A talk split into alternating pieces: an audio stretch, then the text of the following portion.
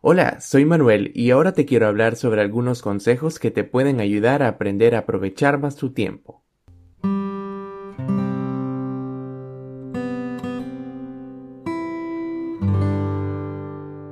En la medida que crecemos, a la par de los compromisos que vamos adquiriendo, como los académicos o laborales, también nos damos cuenta que cada vez tenemos menos tiempo disponible, aunque esto no sea del todo cierto. Es verdad que las actividades académicas y laborales ocupan una gran cantidad de horas en nuestro día de apenas 24. Sin embargo, es innegable que una de las razones por las que esto nos agobia es porque solemos tener una mala utilización de este tiempo.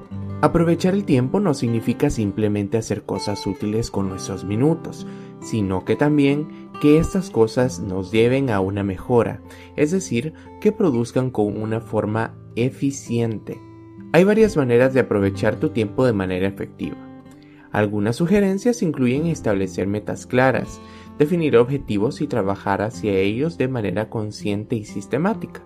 Esto nos lleva a hacernos la siguiente gran pregunta. ¿Cómo saber lo que quiero realmente en la vida?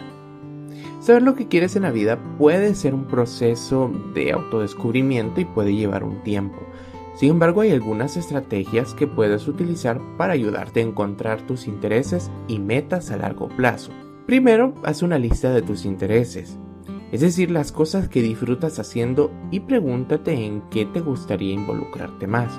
Seguidamente puedes hacer una lista de tus valores, enlistar tus principales valores y preguntarte cómo puedes incorporarlos en tu vida puede ser un gran paso. También pasar tiempo a solas puede ayudarte mucho, ya que puedes estar contigo mismo y reflexionar sobre las metas y los deseos que tienes. Hacerlo en un ambiente tranquilo y sin distracciones sería lo ideal. Hacer un ejercicio de visualización. Imagina cómo te verías y cómo te sentirías si ya hubieras alcanzado tus metas. Experimenta con diferentes cosas, prueba diferentes actividades y trabajos para descubrir qué es lo que realmente te apasiona. Busca a las personas que te inspiren, habla con personas que te inspiran y pregúntales sobre sus carreras y cómo llegaron a donde están. Muchas veces esas vivencias son muy importantes para poder crear nuestros objetivos. Haz una revisión periódica, revisa tus metas y tus intereses a menudo para asegurarte de que se alineen con lo que realmente quieres en la vida. Recuerda que siempre es posible cambiar de dirección y que está bien si tus metas y deseos cambian a medida que creces y aprendes más sobre ti mismo. Otra de las grandes recomendaciones es hacer una lista de tareas. Crea una lista de tareas que necesitas completar y prioriza las más importantes. Usa un cronograma, establece un horario para cada tarea y trata de seguirlo lo más estrictamente posible. Eso también creará un hábito. Elimina las distracciones, asegúrate de tener un ambiente de trabajo tranquilo y libre de distracciones, como apagar tu teléfono o desconectar internet. Trabaja en bloques de tiempo. Utiliza la técnica de Pomodoro, es una técnica bastante interesante que te podría ayudar a trabajar mejor, es decir, sin distracciones y también reduciendo el estrés. Podrías trabajar un tiempo de 25 minutos con descansos cortos entre cada uno. Aprovecha tus momentos de mayor productividad.